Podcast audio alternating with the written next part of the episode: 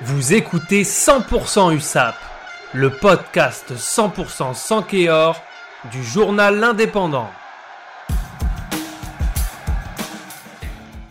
21e journée de top 14 au stade du Hameau de Pau. L'USAP est passé tout près de réaliser le hold-up. Au lieu de ça, les Catalans devront se contenter d'un point de bonus toujours important grâce à de belles ressources mentales et physiques. Que retenir de cette rencontre manquée par Joly, malade de dernière heure et un Jaminet laissé au repos? Certainement que rien ne sert de courir et qu'il faut partir à point. Samedi 26 mars à 17h, les Catalans ont raté leur entame de match et ont vite été menés 14 à 0 sur deux offensives amorcées par Clovis Lebaille, avant que le match ne bascule grâce à Delgui qui a allumé de nouveau la mèche pour face à Lélé, qui allait inscrire le deuxième essai catalan. À 10 minutes de la fin dans le Béarn, les Palois qui terminaient à 10 ont eu le ballon confisqué, ce qui a permis aux hommes de Patrick Arletaz d'envisager l'inimaginable.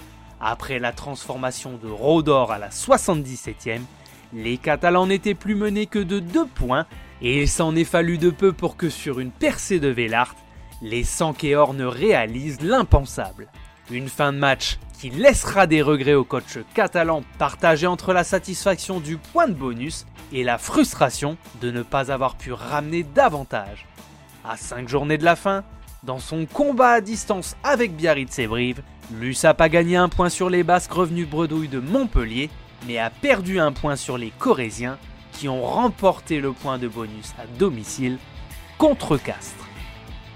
C'était 100% USAP, le podcast 100% sans Kéor, réalisé à partir des écrits de Éric Dubuis et Gilles Navarro pour l'Indépendant. Retrouvez cette émission et toutes nos productions sur Radio Indep et en podcast sur l'indépendant.fr, nos réseaux sociaux et votre plateforme de streaming favorite.